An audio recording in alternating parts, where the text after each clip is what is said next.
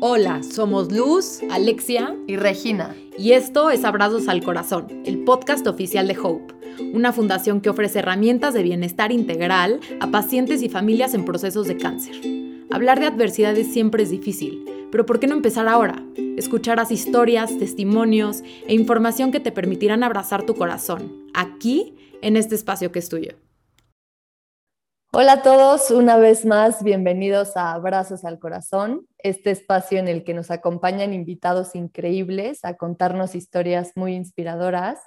Y hoy no es ninguna excepción, está aquí con nosotros María José Ascoitia, alguien muy, muy admirable, con una historia y una actitud extraordinaria. Ya ustedes eh, irán entendiendo por qué, pero hola Majo, ¿cómo estás? Hola, Re, muy bien, gracias. Contenta de estar aquí contigo, con ustedes, con todos los que nos escuchan. Muchas gracias por prestarme este espacio para hablar pues, de una historia que espero que inspire a muchos y que le dé mucha fuerza también a otros. Y gracias a los que nos están escuchando por su tiempo. Ay, sí, estoy segura que sí va a inspirar y motivar a todos los que nos escuchan. Oye, y antes de que nos cuentes tu historia con el cáncer, queremos conocerte un poco más. ¿Por qué no nos cuentas sobre ti? ¿Cómo te describirías? ¿Qué te gusta? ¿Qué haces? ¿Quién es Majo Ascoitia hoy? Pues mira, Majo Ascoitia hoy es una mujer de 24 años que es mamá, es este, profesionista, soy egresada de la carrera de comunicación, ya soy licenciada por fin, este, y me considero una persona eh, pues que la verdad no le importa mucho lo que la gente piense, el qué dirán. La verdad es que es algo que aprendí en esta vida que da lo mismo. Eh, me considero una persona bastante fiel a mis ideales. Eh, creo que soy una persona también extremadamente agradecida con la vida. Creo que he tenido bastantes batallas en las que siempre he contado con mi familia, con amigos, pues obviamente siempre con el apoyo de Dios. Entonces creo que en esta vida todo en exceso es malo menos estar agradecido. Creo que eso soy y una persona que no se cansa de luchar, que le gusta superarse todos los días. Qué buena descripción diste. Oye, y ahora sí, metiéndonos en tu historia, ¿cómo ha sido tu historia con el cáncer? Pues mira, este, todo empezó, esto sucede a los 14 años. Yo, pues sí quiero empezar diciendo que fue lo mejor que me pudo haber pasado en la vida. O sea, si alguien me dijera, oye, es que pudieras regresar el tiempo y escoger entre enfermarte y no enfermarte, yo diría, no, o sea, aún sabiendo todo lo que, pues, lo que implica, no sería algo que yo omitiría en mi vida.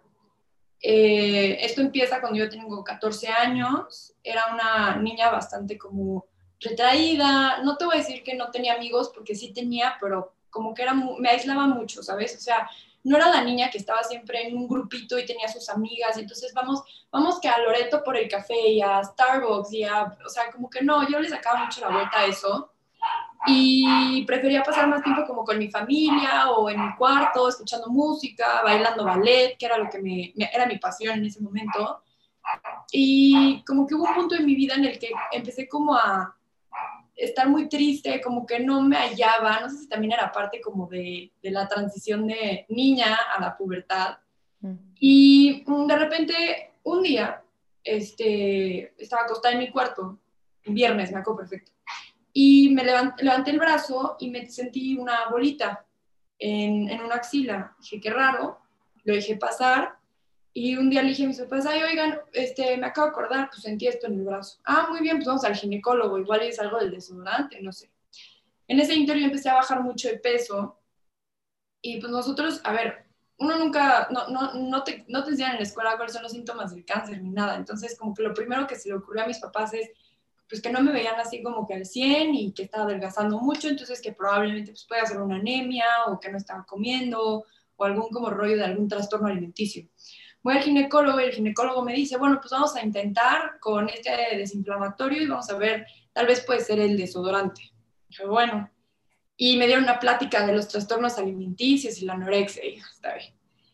Luego, este, me empezaron a salir más de estas bolitas y yo empecé a adelgazar más y empecé a tener una tos como, pues, como de foca que me salía literal del, del, pecho, o sea, una tos muy rara y no paraba, no paraba, por más que me tomara Halls, este, ya sabes, tragos de listerine, o sea, no paraba, siempre tenía esa tos. Y conforme fue pasando el tiempo, crecieron más bolitas, hasta que un día le dije, mamá, mamá, es que plano no puedo cerrar los brazos. O sea, me duele y no los puedo cerrar. Y fui con mi pediatra de toda la vida y el pediatra me dijo, no, es que puede ser una anemia. Y yo, ¿cómo que una anemia? Y ya hubo un punto en que le dije a mi mamá, oye, mamá, es que pues, no se me quitan, me duelen. O sea, está rarísimo esto. Y me empezaron a salir más y ahora en la clavícula. Cuando yo le digo esto a mi mamá, me mandan con otro pediatra que es cirujano y me revisa y me dice, híjole, es que esto puede ser la línea de la leche. Yo creo que la línea de la leche. Sí, pues es que puede ser que te estén saliendo, o sea, hay personas que desarrollan mamas en otros lados del cuerpo. Y dije, ¿qué? O sea, está bien. Entonces me hicieron una tomografía y en la tomografía salió un puntito en un pulmón, en el pulmón izquierdo. Eh, voy a consulta con el doctor y me dice el doctor, oye, pues es que, mira, con todos los síntomas que tienes, y yo viendo esto, lo más probable es que sea linfoma de Hodgkin. Y yo, ah, ok, sí, ajá, ya sé, sí, ah, sí.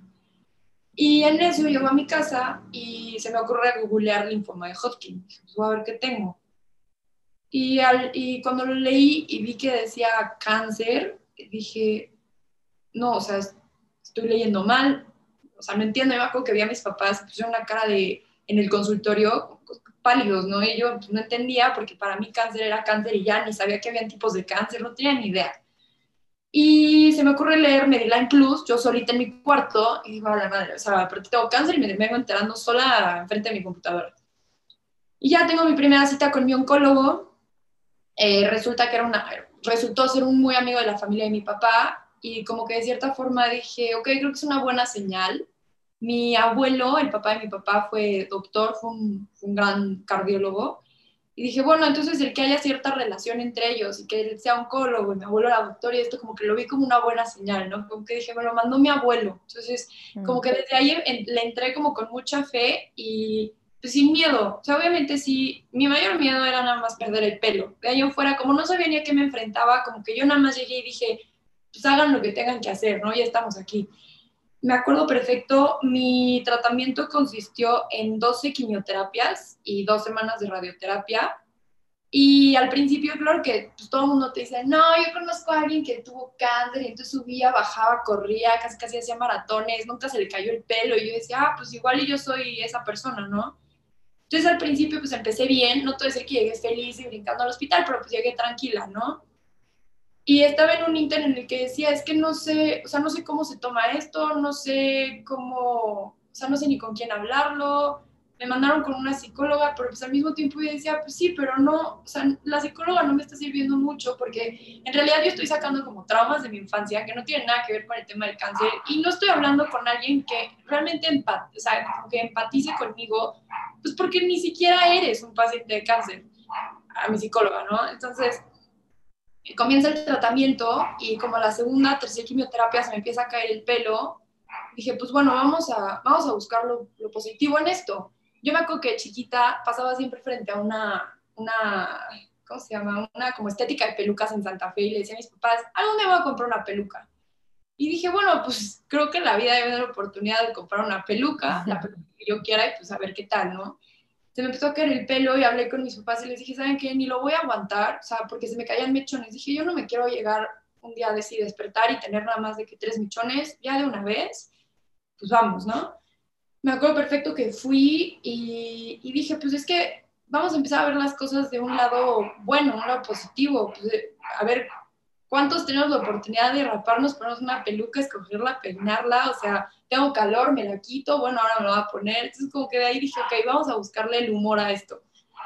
Que llegó un punto en el que yo iba en el tráfico, y ya que terminé de asimilar todo el tema de la peluca, que sí era un gran tema para mí, o sea, yo ni quería ir a la escuela, porque tenía miedo de que alguien llegara y me jalara, pues me jalara la peluca porque aparte éramos súper inmaduros en ese punto, o sea, a los 14 años te dicen cáncer y dices muerte, o hay hasta chistes súper tontos, muy tontos de niños, pero pues hieren. Por ejemplo, yo me acuerdo que el primer día que se me ocurrió ir a la escuela después de una quimio, que dije, bueno, le voy a echar ganas, vamos a intentar hacer una vida normal, ¿no? Este, llego a la escuela y un niño me dice, ay, Majo, te voy a contar un chiste, un con el que ni me llevaba. Mamá, mamá, de grande quiero ser, cállate, tienes cáncer. Y yo, ¿cómo? Sí, yo, em, Pero él sabiendo, él sabiendo que tú tenías cáncer o ni idea. No, no que sabía de cualquier nada. forma está súper cruel el Sí, chiste. está súper pero- mal, pero, o sea, sí fuese que dije, o sea, se lo pudiste haber contado a 15 personas más, no nada más a mí. Pues bueno, ¿sabes? O sea, sí fue como de las primeras cosas choqueantes. Dije, no, ya no quiero estar en la escuela. Me acuerdo que me inventé un dolor de cabeza y me dije, me voy a mi casa, o sea, a la fregada, ya me voy. Y como que pasó el tiempo, lo fui asimilando. Sí había gente que me hacía comentarios como, ¿se pintaste el pelo? Ah, porque una vez se me ocurrió meterme a la alberca con peluca. Me dio pena quitármela y me metí con ella y se me decoloró, se hizo como naranja. Entonces empecé a ir a la escuela con ella y había gente que me decía, qué horror que te pintaste el pelo. ¿Por qué naranja? Ahora, ¿por qué es pelirrojo? Y yo decía, "Ta- o sea, ¿cómo le explico? Este, ¿Cómo te lo digo? Y como que en ese punto yo decía, a ver, no, es que yo tengo que estar fuerte, o sea, esto no me lo puedo tomar tan, pues, tan a pecho, tan personal, o sea, como que de ahí empecé a entender que daba igual lo que la gente decía, que yo tenía que estar bien para poder salir adelante. Y en algún punto mi oncólogo me presenta a un niño, que yo digo que fue un angelito, que fue como mi guía. Es un niño que en ese momento tenía dos años, se llama Mateo. Este, le decían Super Mateo en el hospital, era famosísimo. Era un Mm. niño que estaba luchando contra la leucemia. Y, y me acuerdo perfecto que siempre iba disfrazado de, de superhéroe. Entonces, eh, pues llegó un punto en que fui, lo conocí, nos empezamos a llevar súper bien y jugábamos en el hospital. Nuestras quimios siempre coincidían. Entonces siempre estábamos viendo películas, le encantaba Lazy Town, me acuerdo perfecto. Este, el día del niño lo pasamos juntos, pedimos McDonald's al hospital, o sea, como que cosas así para salir adelante. Y dije, qué impresión que yo esté aprendiendo más de un niño de dos años y que esté encontrando esta fuerza en, en un niño de dos años, ¿no? Y, y me acuerdo súper bien que andábamos haciendo carreritas en los pasillos con, con nuestros sueros y nuestras quimios, este, que yo empecé a como a cambiar esta actitud, ¿no? De decir, a ver, yo a mis 14 años, ¿qué he hecho? O sea, si yo me voy hoy, porque llega un punto en que dices, es que no sé, estoy luchando contra algo que no sé qué es, no lo puedo ver, no sé si le tengo miedo, no le tengo miedo. Me acuerdo que alguna vez, como de tanto pánico, soñé que me salía de mi cuerpo y me explicaba mi psicóloga que a veces cuando uno está en situaciones de mucho estrés, hay una especie, hay un síndrome que es como de sentir que te sales y me acuerdo perfecto que me vi desde arriba y le dije, estoy muy asustada porque siento que en algún punto como que me morí y regresé. Me dijo, sí, es muy normal y es, es como parte de este miedo que tú estás enfrentando. Y también a veces tenía sueños de que sentía que me estaban, que estaba en la plancha del quirófano y me estaban manipulando. O sea, pero como que llegó un punto en que entendí que los miedos están, pero para enfrentarlos. O sea, no te puedes quedar parado y decir, ay, tengo miedo. O sea, tienes que actuar, tienes que hacer algo y eso fue, creo que lo que sucedió eh, de la mano de Mateo, que dije, ok, este este cáncer, este este miedo, ¿cómo lo voy a afrontar? O sea, ¿cómo voy a salir adelante de esto? Y cómo yo también a mi familia, que se enferman junto contigo, los voy a también como ayudar a salir de esta, ¿no? Porque obviamente pues hay muchas crisis, hay mucho miedo. Yo hoy que soy mamá, digo, o sea, ¿qué hago si a mi hija le llega a pasar, por ejemplo, mi hija ahorita tiene, tiene infección, en o sea, se enfermó de la panza, ¿no? Comió algo que, que no debía. Y yo estaba así histérica, ¿no? Y entonces mi hija, y la deshidratación, y entonces el electrolit, y doctor, por favor, sí dije, a mi hija le pasa algo más. Y pues obviamente yo como mamá voy a intentar estar lo más tranquila y darle toda la fuerza posible, pero, pero por dentro me moriría de miedo de decir, o sea, si están llevando a mi hija, llévame a mí, no te lleves a mi hija. Entonces Sí. ya hoy también puedo entender un poquito más el miedo de los familiares que padecen este cáncer junto contigo. Que claro, en ese momento parte de mi inmadurez no me lo dejaba, no me lo permitía ver.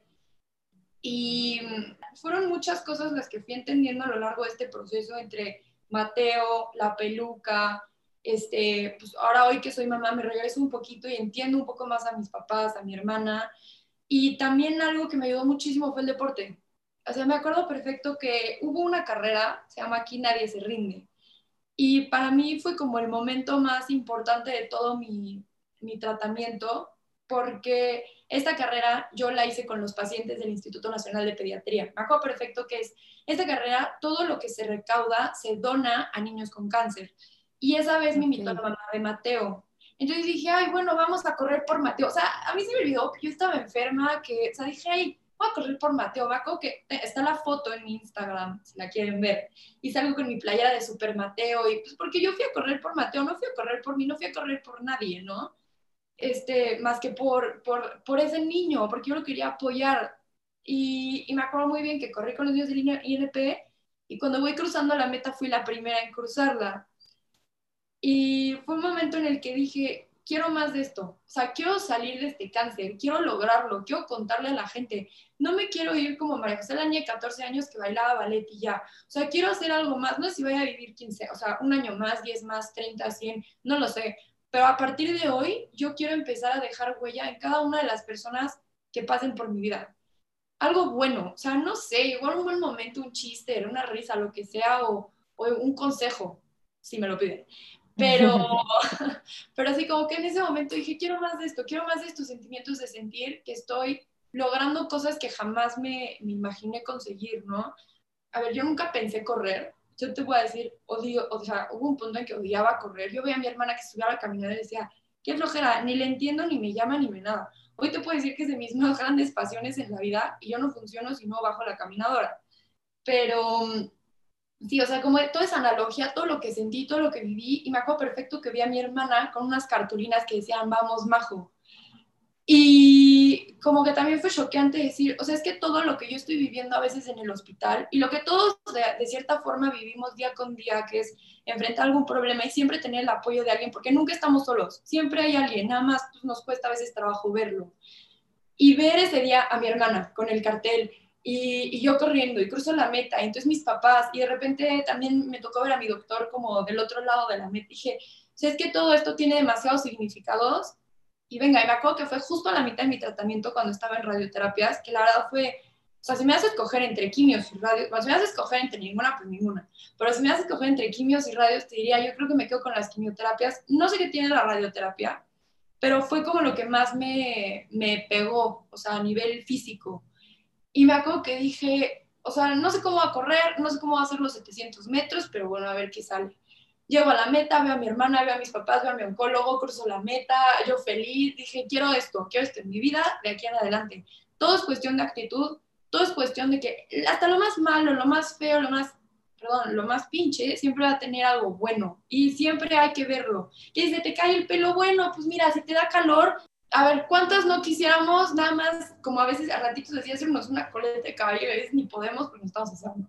Este, por ejemplo, pues sí, estoy en el hospital, pero bueno, me voy a disfrazar y voy a hacer mis tonterías, voy a ir a visitar gente, voy a saludar gente, ya no voy a aburrir, o sea, podría quedarme amargada en esa cama esperando que pasaran los tres días de mi quimioterapia, no lo quiero, o sea, así no lo quiero como que también me dio mucha claridad de qué es lo que quería en mi vida y definitivamente lo que quiero es paz, quiero estabilidad y quiero que mi felicidad siempre dependa 100% de mí y que no importa la circunstancia en la que esté, siempre, siempre voy a elegir ser feliz. Aunque hayan cosas que me duelan y hayan cosas que pues tienes que hacer o superar para encontrar esa felicidad en algún punto, pues lo voy a hacer. Entonces, sí, fueron, fueron como muchas situaciones a lo largo de ese proceso que me marcaron y definitivamente no sería la persona que soy hoy si no me hubiera enfermado. Entonces lo agradezco infinitamente. Yo creo que también, así como tiene sus partes malas y muchos se quedan a lo largo del, del camino, pues también los que logramos salir tenemos este como deber y este compromiso de pues demostrarle a la gente que sí, lo tuviste, ya lo padeciste, no lo cargas como algo negativo, sino como una bandera para que otras personas puedan afrontar sus problemas pues con, otras actitud, con otra actitud, ¿no? Con una actitud de decir, ok, pues estoy aquí, ¿no? Esto está muy feo, pero vamos a solucionar, soluciones, soluciones, no me voy a quedar estancado, o sea, hay que, es como cuando nadas, o sea, si te quedas estático, pues te hundes, o sea, le tienes que seguir nadando, como dice Dori, para que te puedas, para que puedas salir, porque si no, imagínate unos años, volteas para atrás y dices, ¿qué hice? Entonces, sí, sí lo veo como algo, como, sí como una especie de regalo que me dio la vida el volver a nacer y me ha ayudado mucho a enfrentar muchas situaciones bastante fuertes pues a lo largo de mi vida, ¿no? Que también las, las asocio un poco como con el tema del cáncer, que ha sido una recuperación lenta, pero siempre avanzando, avanzando, avanzando y eso es como con lo que me quedé de todo esto avanzar, nunca quedarse estático y que los miedos son para abrazarlos y para enfrentarlos, nunca para dejarlos así en un cajón y decir, es que me da miedo, no lo voy a hacer. O sea, como es esta superación personal y eso también lo encontré en el deporte a raíz de esa carrera. Y es algo por lo que todos los días corro y me encanta el ejercicio del running porque es un ejercicio en el que estás contigo mismo, que es muy difícil a veces estar contigo mismo. O sea, te conoces todos los demonios y dices, ay, no, ya me voy. Y, y, y, pues pasar tiempo contigo, conocerte, entenderte, que son como ejercicios de introspección que muchos le sacamos la vuelta. La verdad, yo mucho tiempo no lo quise hacer, me daba mucho miedo. Y, y como encontrar estos, estos momentos que tuve a lo largo de mi proceso del cáncer, en el ejercicio de superarme todos los días de una manera distinta. Y habrán días que no va a salir el entrenamiento, como igual hubieron días que lloraba con mi mamá y le decía, es que porque a mí, como van a haber días que va a salir increíble el entrenamiento, como el día que me dijeron, tu tumor ya se redujo un 45%. Mm. Entonces, sí, gracias vida, gracias cáncer, gracias running y gracias familia, porque nunca me soltaron y definitivamente sin el apoyo de ellos, tal vez yo no podría estar aquí hoy. Qué padre poder llegar a ver la vida de esa forma y me encanta esta parte que dices de, o sea, porque yo sí creo que un miedo o te puede paralizar o te puede hacer querer seguir más, o como dices tú, o sea, los miedos son para enfrentarlos. Y me gustaría preguntarte, en toda esta historia, en todo este camino que te enfrentaste al cáncer, ¿cuáles fueron esos miedos que sentiste más fuertes o cuáles fueron tus mayores retos en el proceso que, que ahorita ya viéndolos hacia atrás ya puedes decir, sí lo logré, sí pude? El primero fue decir, o sea, tengo 14 años y ya me voy a ir. O sea, como este reto, esto de decir, venga, voy a echar un duelo con la muerte y a ver qué sale, fue algo que jamás pensé como lograr, ni siquiera proponérmelo. Creo que ese fue el más grande y el, y el principal, ¿no? Cuando te dicen cáncer, lo primero que dices es, me voy a morir. O sea, tal cual ese es el pensamiento con el que nos crían. Y no como decir, ok, ya estoy aquí, pues venga, es un duelo con la vida, la muerte, con algo que no sé qué es, no importa. Creo que eso fue mi mayor miedo, ¿no? El, ni siquiera saber contra qué me estaba enfrentando, pero enfrentarme. El segundo fue el pelo, porque claro, en ese punto yo era una persona muy insegura, o sea, y una de mis inseguridades era como la parte física. Yo creo que era la más grande, la parte física. Y decir, o sea, ahora voy a estar súper flaca, me veía como pálida, verde, o sea, tenía un tono de piel muy raro, yo creo que igual, pues por el mismo desgaste del, del tratamiento, y ahora sin pelo, fue, sí fue un tema, eh, como, como enfrentarlo y decir, es quién me va a querer, quién va a querer ser mi amigo, quién me va a apoyar, quién me va a escuchar, me da miedo, no quiero que me jalen la peluca, no quiero hacer ridículo. O sea, como que todo eso, terminar de entenderlo y decir, ay, ya, esta es mi bandera y me fascina no tener pelo. Me encanta que es época de calor y me puedo quitar el turbante y mira, me pega el aire y se siente delicioso. Este, me encanta el hecho de que igual me puedo poner una peluca de afro, entonces ya me vi con afro, sin afro, con pelo morado, con pelo café, pelo naranja, me vale gorro. O sea, como que eso, eso también de entenderlo y decir, a la fregada lo que la gente diga, piense, opine, es, soy yo y mis circunstancias. Si no las salvo yo, no las va a salvar nadie, como dice Ortega Gasset. Este, creo que ese fue el segundo. Y el tercero, pues obviamente como el, el dolor que yo le estaba haciendo pasar a mi familia, porque de cierta manera yo me sentía culpable de estar enferma. Me sentía muy culpable porque tengo la teoría eh, de que este cáncer llega a mi vida porque yo estaba en una fase como de mucha depresión, o sea, realmente no salía, no tenía amigos, me aislaba mucho, lloraba mucho, me frustraba mucho porque yo veía que había niñas, yo, yo siempre fui la más chica de mi generación, entonces yo veía que había niñas que disfrutaban ir por el Starbucks y yo seguía con mis Barbies, pero pues yo ya no empataba en las conversaciones con nadie porque, ay, fui con mi galán, yo decía, güey, ¿qué es un galán? Ya, ya lo llevaban y me explicaban, ¿no? ah, es que es cuando va a ser tu novio, pero no es tu novio, pero esto no. Yo decía, ¿qué? O sea, No entiendo. Y obviamente en la escuela me costaba mucho trabajo también, pues por lo mismo, como que sí estaba en un punto en el que estaba un poco tristona, no sé si era depresión, triste, lo voy a decir, lo voy a poner así. Entonces siento que de cierta forma yo como que no me sentía valorada como por la gente que me rodeaba y en realidad me di cuenta que la que no se estaba valorando era yo.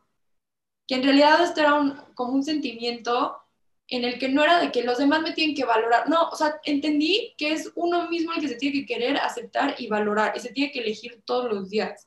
Entonces, asimilar eso, entenderlo y decir, es que no fue mi culpa, o sea, aunque sí estuve triste y todo, ¿qué tal que estaba ahí latente y esto nada más lo detonó? O igual iba a pasar, o sea, ¿y qué gano echándome la culpa? No gano nada. Mejor vamos a trabajar para que esto que lo estoy viviendo, vamos a sacarle todo el provecho que se pueda.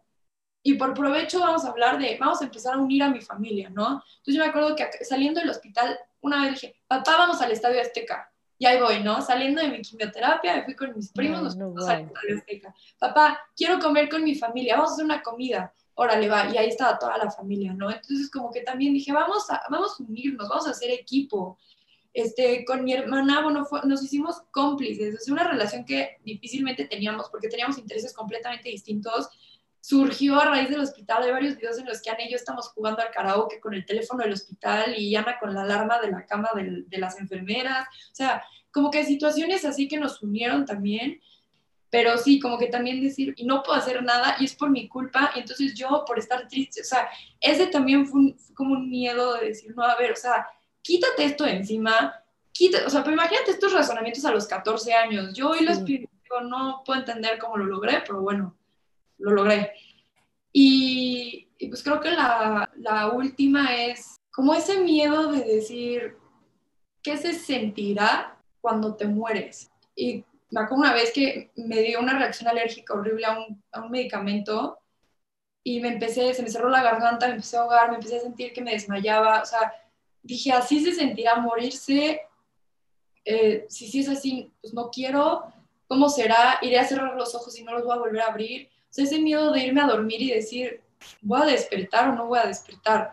No sé si suene muy trágico o muy víctima, pero como que ese miedo de decir, ok, tienen que pasar los días, tengo que echarle ganas, eh, me piden dormir, pero pues me da pánico dormir porque no sé si voy a abrir los ojos o no. Este, me piden que me inyecten y me pasen algo que mi doctor me dijo, sí, pues este te quita un cáncer, pero te puede provocar otro. Y dices, no, no, o sea, ayúdame tantito, ¿cómo que me va a provocar otro? Sí, esa parte fue la más complicada, ¿no? La de, la de decir, pues ya, ya estoy aquí, pues que pase lo que tenga que pasar, pero no sé si estoy lista para lo que tiene que pasar. Sí, que justo siento que sí es algo súper real y es algo súper fuerte, porque al final, quieras o no, el tener un diagnóstico así sí te enfrenta muchísimo más con la muerte, porque todos tenemos esa posibilidad de morir, pero al tener este diagnóstico es como como que la muerte se te para enfrente. Pero me encanta justo todo lo que decías antes de estos miedos. Es como si mientras más te acercabas o más te enfrentabas a esta muerte, eran mayores las ganas de vivir. O sea, to todo esto que dices de querer vivir, querer luchar, querer aprovechar con mi familia, que te valga madres, perdón, pero que te valga madres lo que piensen los demás, que si se te pone un nuevo reto, darle la vuelta, o sea, como que eso a mí me parece muy impresionante, como muchas veces cuando se te para enfrente la muerte, es una oportunidad también para querer vivir más, o sea, para aprovechar más eso que sí tienes, ¿no? Justo y hace poco estaba leyendo una frase que decía, si mañana despertaras solamente con las cosas que agradeciste hoy, ¿con cuántas te quedarías? Entonces, como que recordar también que tienes que ser súper agradecido con quien eres y con lo que tienes hoy, porque no sabes hasta, qué, hasta qué momento lo vas a tener y en qué momento lo vas a perder, ¿no? Y, y pues sí, o sea, como estar muy alertas, yo creo que sería como mi mayor aprendizaje, siempre estar muy alerta porque la felicidad y estos renaceres que te da la vida te los da todos los días y estén detallitos muy estúpidos, o sea, Hace, hace un año me compré una bicicleta de ruta porque según yo algún día voy a hacer un, un 73, un Ironman, que sí está en mis planes, pero quiero hacerlo porque me da pavor nadar. Sí sé nadar, pero no es algo que disfrute. Y me da pánico la bicicleta, porque en la bicicleta de ruta vas enclipado, vas pegado. Y pues al final de cuentas cuando tú corres, pues tú tienes todo el control. Pero ¿qué pasa cuando vas en una bicicleta? Que al final de cuentas son, son, es un como un mini coche, no es como decirlo, es, es, es un algo que alcanza incluso los 50, 60 kilómetros por hora. En un coche vas a 50, 60, ni lo sientes y por lo menos vas protegido, pero aquí no te protege nada. Me acuerdo que la compré, la usé, me estrellé, dije, no, nunca más, y hace poco la retomé y dije, no, quiero volver a sentirme viva y quiero, o sea, como sacar este miedo, quiero entender qué es lo que a la gente le gusta, por qué lo hacen, y quiero en algún punto como volver a sentirme viva, decir, lo logré, o sea, logré subirme a la bicicleta, logré desencliparme, este, conocer algo nuevo, no estar cerrada. Entonces, eh, me acuerdo que agarré y dije papás, papá, me voy a aventar 70 kilómetros. ¿Cómo? Sí, me voy con un grupo en ruta, voy a aventar 70 kilómetros, pero no te sabes enclipar. No me importa, me los voy a aventar. Y me acuerdo que llegué y eran puros señores, ya sabes, no, pues yo he hecho 10 Ironmans, 3 maratones, no sé qué, dije, pues voy a morir, ¿no? No importa.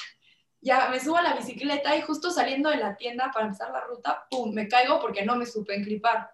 Y en eso todos se me quedaron viendo y yo, bueno, a ver, venga, dale, otra vez, ¿no? Entonces, como que también, y disfrutar esas caídas de me enclipo, no me desenclipo, ya me, o sea, disfrutarlas y decir, no importa, porque así es la vida, o sea, te vas a caer y te tienes que parar, y le tienes que seguir, y tienes que pedalear, y, y estar en la bicicleta y decir, es que no puedo con la subida, o sea, no puedo, no puedo, no puedo, pero decir, no importa, porque del otro lado viene la bajada y viene lo divertido. Entonces, como también decir, en esta vida todo es cuestión de un esfuerzo, y si estás dispuesto a pagarlo, lo que viene no va a tener precio, o sea, vas a decir, valió la pena, y hasta si me dices que me esfuerce un poquito más, lo haría.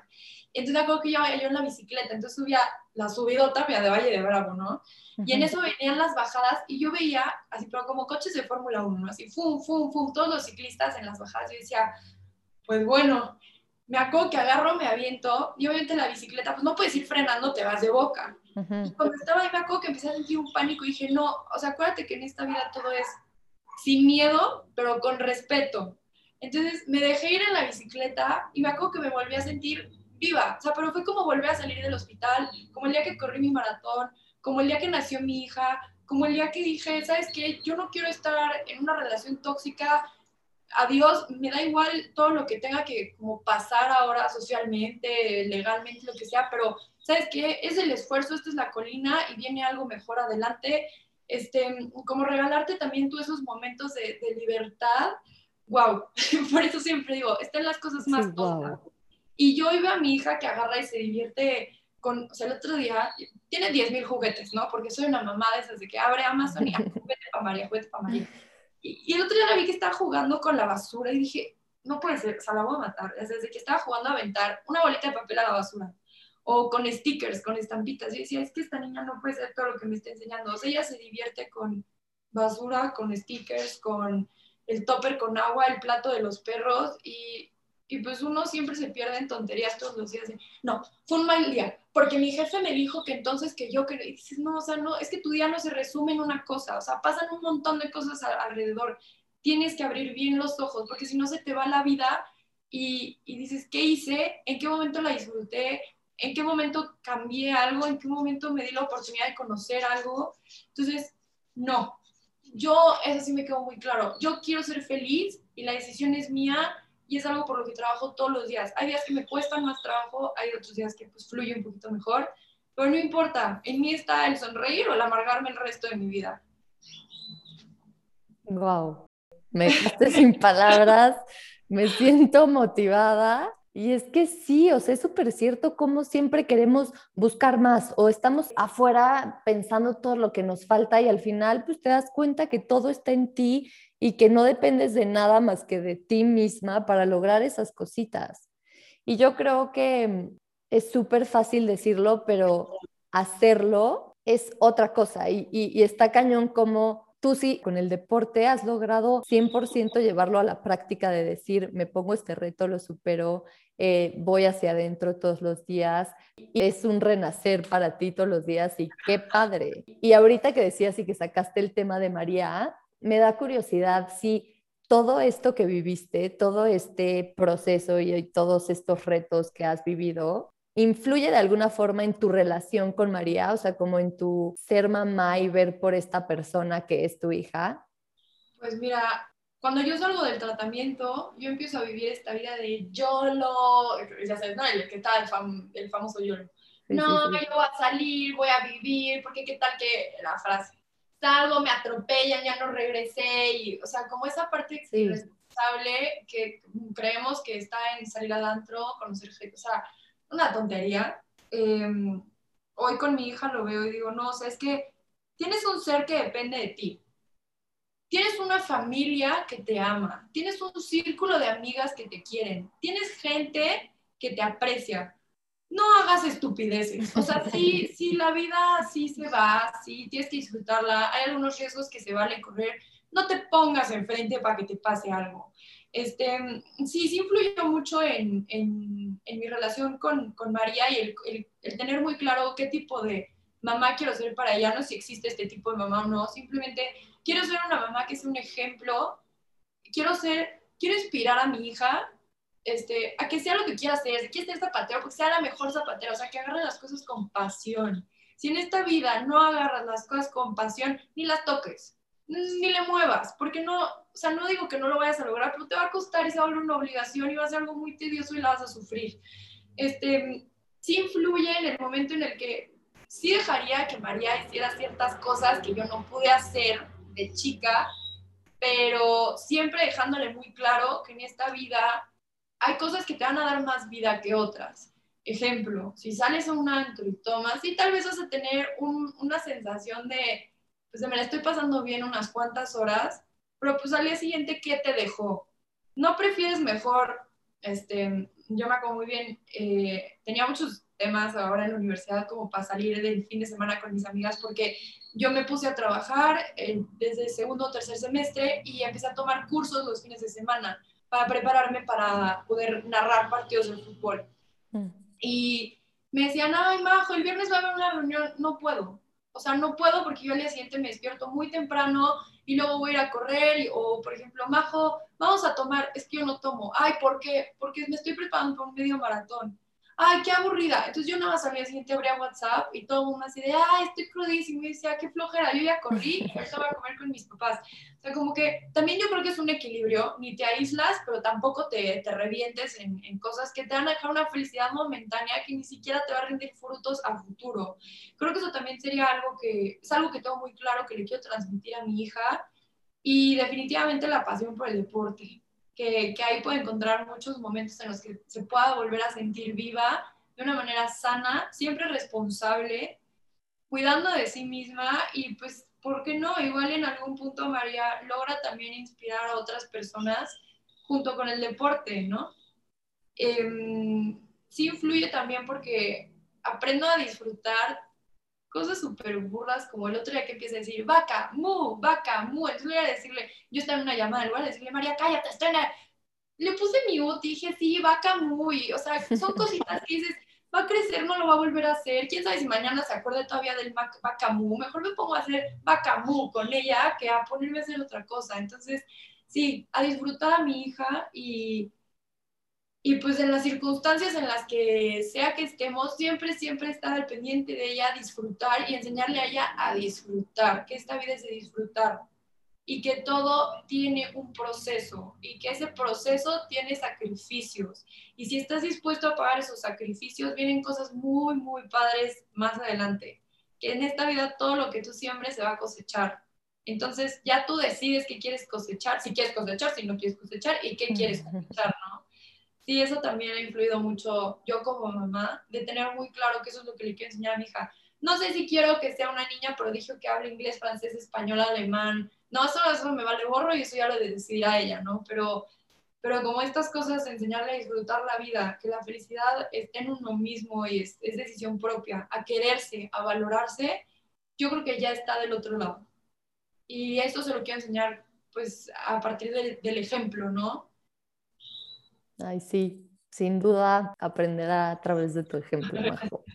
Pues wow, de verdad, me encanta todo lo que nos has dicho y me encantaría seguirme horas más, que nos siguieras contando más de tu historia, pero se nos fue el tiempo. Real. Y no sé si para cerrar, antes de irnos, hay algo más que nos quieras compartir o algo que le dirías a alguien que está pasando por un proceso difícil o que se está enfrentando a esta enfermedad, ¿qué le dirías? Em, yo creo que lo que le diría a cualquier persona que esté pasando por cualquier problema o proceso es no compares tus batallas con las de los otros, porque cada quien, o sea, para uno siempre es, lo que esté viviendo es lo más importante y es, es, es duro, ¿no? O sea, no puedes decir, ay, ven enfrente, está cojo, él no se queja, yo no me voy a quejar, porque eso es evadir emociones y evadir eh, situaciones, yo no lo aconsejo para nada. Tú tienes tus batallas, son tu bandera, úsalas para tomar fuerza y si vas a tocar fondo algún día, si vas a llorar y vas a tocar fondo, que sea nada más para impulsarte y llegar más alto. Esa sería una. Y la segunda es em, simplemente si vas a dudar de, de, algo, que sea de tus límites, de tus límites de ser feliz, de tus límites de amar, de tus límites de, de aspirar a algo, de, de, dedicarte a algo, de apasionarte por algo, duda de ellos e intenta superarlos todos los días. Y que siempre, hasta en la situación más mala, en las más feas, siempre va a haber algo bueno. Y eso es lo único que tienes que buscar. Ay, pues Majo, de verdad que muchísimas, muchísimas gracias, muchísimas gracias por tu tiempo, por tus palabras, por estar aquí, por compartirnos tu historia y por lo menos yo me voy de verdad súper inspirada, con muchísima esperanza, con estas ganas de vivir literal, de sentirme viva, como dices tú. Y pues nada, de verdad estoy muy agradecida. Gracias. No, pues muchísimas gracias a ti, Re, por prestarme este espacio. Eh, creo que es, es, increíble lo que están haciendo, de que se abran estos espacios, se aprovechen las redes sociales de esta manera. Yo en su momento busqué una red de apoyo y pues obviamente no había ni Instagram ni nada de esto. Qué vieja me estoy sintiendo. Este, está muy padre que hoy contemos con estas herramientas y que hayan personas que se puedan acercar a ustedes para tratar este tipo de temas que son bastante complicados eh, a un nivel emocional eh, por favor, síganlo haciendo. Está increíble poder escuchar historias de, de, todo el mundo, de todo tipo. Y, y, pues gracias a todos los que nos están escuchando por su tiempo y perdón por hablar tanto, les prometo intentaré ser más breve en otras ocasiones. No, hombre, para nada. Asumo por los que nos están escuchando que ha sido una gozada escucharte y sí, gracias a todos los que nos escuchan y ya saben que aquí nos vemos en Abrazos al Corazón. Y no sé si quieras decir tu Instagram para que te sigan, porque Majo es toda una deportista, comparte muchos padres. Muchas gracias. No, si me quieren seguir en Instagram, estoy como Majo Ascoitia, todo junto. Y en Twitter también, por si quieren algunos fun facts deportivos. Y ya, eso sería todo. Buenísimo. Pues gracias. Un abrazo al corazón.